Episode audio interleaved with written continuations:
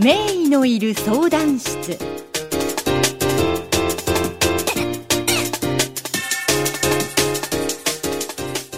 はい、こんにちは。九州大学循環器内科の筒井です。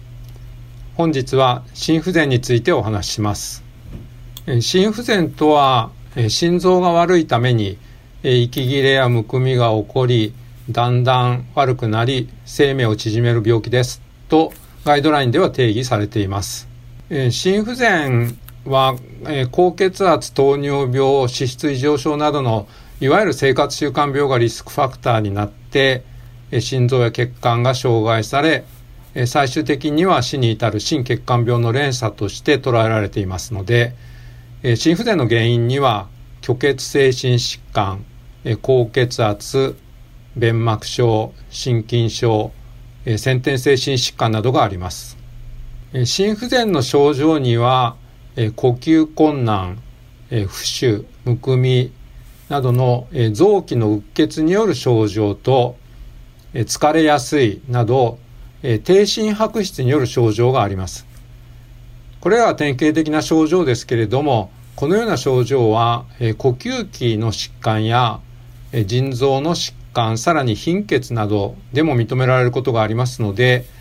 えー症状だけを訴えて来られる場合には、このような疾患を鑑別していく必要があります。えー心不全の診断には基本的な心電図と、えー胸部 X 線っていうのは必須の検査ですけれども、えー採血でわかる、えー血小 BNP、NT プロ BNP の測定や、えー心エコー図検査が大変有用です。特に心エコー図検査は、心不全の原因となった疾患の診断や、さらには心臓の形態や機能の評価も行えますので、心不全の診断には欠かせない検査になっています。心不全の治療のまず目標ですけれども、自覚症状を改善するというばかりでなく、心不全の進行を抑制して、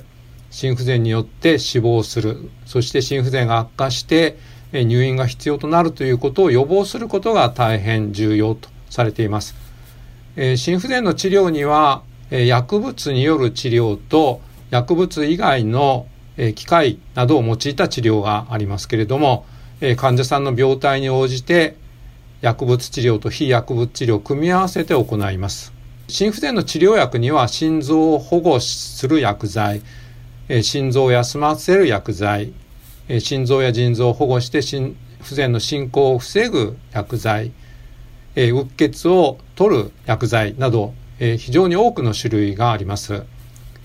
えー非薬物治療にも植え込み型除細動器や心臓細動器療法、さらには、え補助人工心臓、心臓移植といった選択肢もあります。このように薬物治療、非薬物治療を患者さんの病態に合わせて、ま適切に組み合わせて治療するというのが心不全治療の基本的な考え方になっています。